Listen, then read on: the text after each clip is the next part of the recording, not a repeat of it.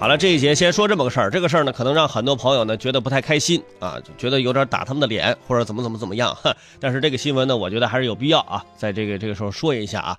大家还记得曾经有一个品牌啊，就陷入到这个辱华风波的意大利奢侈品牌杜嘉班纳，你们还记得吗？DJ 是吧？呃，最近呢，这个 DJ 啊，就是在进行一个全球的打折活动，哎，这个销量蹭蹭的在往上涨。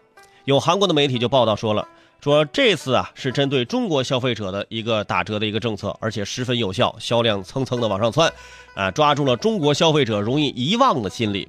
但是后来国内的记者去了解了一下，发现此次是常规的季度打折，不是说针对我们中国人的这个打折，是针对全球的消费者的打折，并没有什么特别活动。但是就是这样的打折，哼，销量上去了。嗯，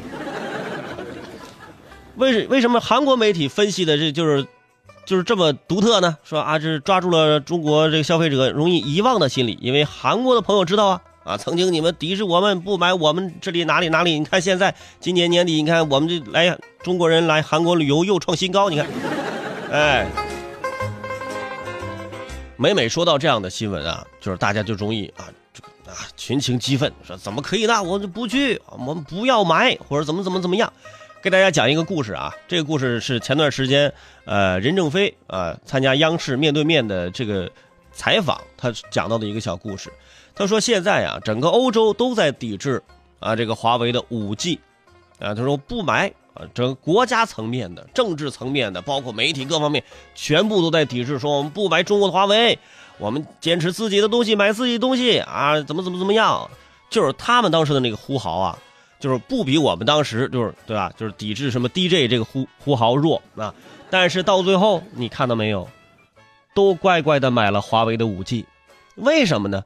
因为只有五 G 它有这样的技术，而且它价格非常的低廉。你不买，用任正非任总的话自己讲的话，你不买就是傻呀。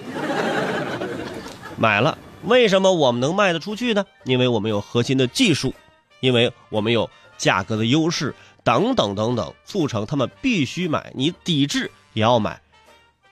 这就说到一个核心的技术问题了，对不对？那为什么现在我们之前抵制，我们要抵制，抵制半天，到最后你发现，哎，你还是要买它？为什么？这时候你就想一想，是不是他做出来的东西里面有什么核心价值，是我们目前国内的生产的产品里面没有的东西呢？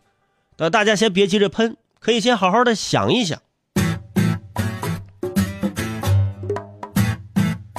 如果还有这种，是吧？这种小小的落差啊，有这种差别，我们就可以，呃，更加明晰方向去奋起直追，对吧？曾经买手机，大家都只认国外的牌子啊，之前买诺基亚、摩托罗拉，后来买苹果，但是现在大家不都开始买在国国内的小米、OPPO、vivo、华为了吗？是不是？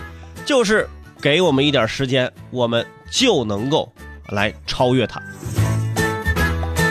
所以每每看到这样的新闻呢，大家也不要太玻璃心。哎呀，太玻璃心，没事儿，没事儿，给我们自己一点点时间啊，去消化一下。